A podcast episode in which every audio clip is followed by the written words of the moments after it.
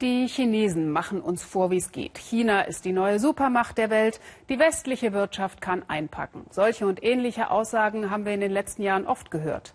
Aber von den politischen Problemen mal ganz abgesehen, an manchen Stellen blättert der Lack des chinesischen Wirtschaftswunders gerade ein wenig ab.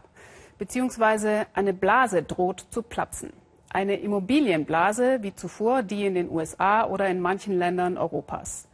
Unsere Korrespondentin Christine Adelhardt meint, vielleicht hätten die Chinesen da den Westen besser doch nicht so genau kopieren sollen. Schmiedeeiserne Balkone, verspieltes Dekor, ein Hauch von Frankreich. Selbst den Eiffelturm haben die chinesischen Kopierweltmeister nachgebaut, nur etwas kleiner als das Original. Klein Paris im Süden Chinas. Es könnte nett sein, hier zu leben, Allein, es wohnt kaum einer hier.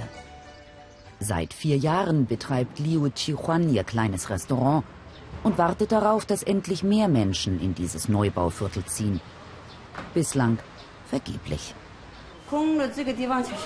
Der Stadtteil ist abgelegen. Es gibt keine gute Verkehrsanbindung.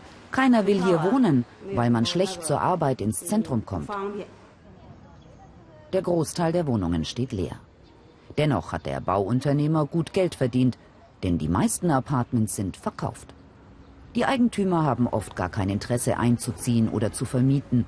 Für wohlhabende Chinesen sind Immobilien vor allem eines, Spekulationsobjekt. In den letzten Jahren sind die Preise für Immobilien so rasant gestiegen, dass Eigentümer innerhalb kürzester Zeit Riesengewinne machen konnten. Würden sie die Wohnungen vermieten, dann wären sie langfristig gebunden. Viele Investoren lassen die Apartments lieber leer stehen, damit sie schnell und zum besten Preis verkaufen können. So sind im ganzen Land gewaltige Neubauprojekte entstanden. Tausende und Abertausende Wohnblocks irgendwo im Nirgendwo. Geisterstädte, in denen keiner lebt. Schon jetzt stehen landesweit 20 Prozent der neuen Wohnungen leer. Dazu kommen 60 Millionen neue Einheiten, die gerade gebaut werden. In China werden pro Jahr nur zweieinhalb Millionen Wohnungen verkauft. Sie können sich vorstellen, wie lange es dauert, bis das alles weg ist. Und das zusätzlich zu den 20 Prozent, die ohnehin schon leer stehen. Es ist höchste Zeit für einen sofortigen Stopp. Trotz aller Warnungen wird munter weitergebaut.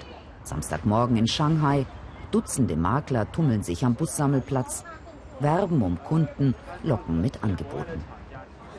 Mit kostenlosen Bustouren werden die Kaufwilligen zu den Immobilienprojekten rund um die Stadt gebracht. Eine Stunde dauert die Fahrt in die Neubaugebiete am Rande der 24 Millionen Metropole nur weit draußen sind Apartments für Durchschnittsverdiener noch bezahlbar. Ich suche eine Wohnung für meinen Sohn. Der heiratet nämlich. Gerade für junge Paare gehört eine eigene Wohnung bei der Heirat mit dazu.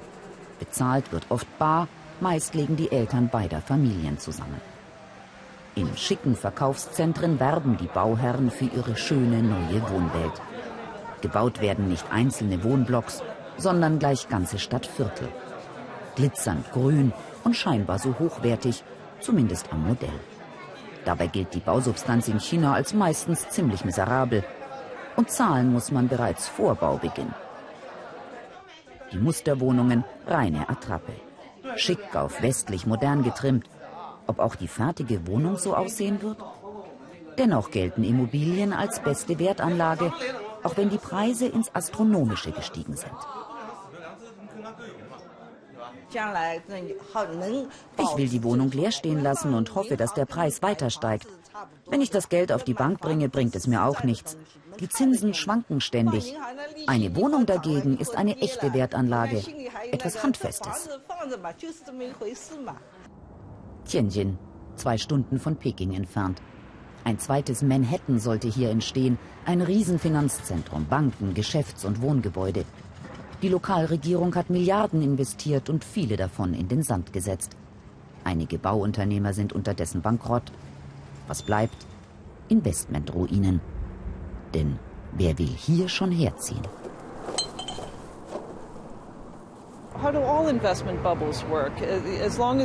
So funktionieren alle Investmentblasen. Solange Menschen Geld verdienen, ist das gut. Auch für die Regierung. Das treibt die Wirtschaft an.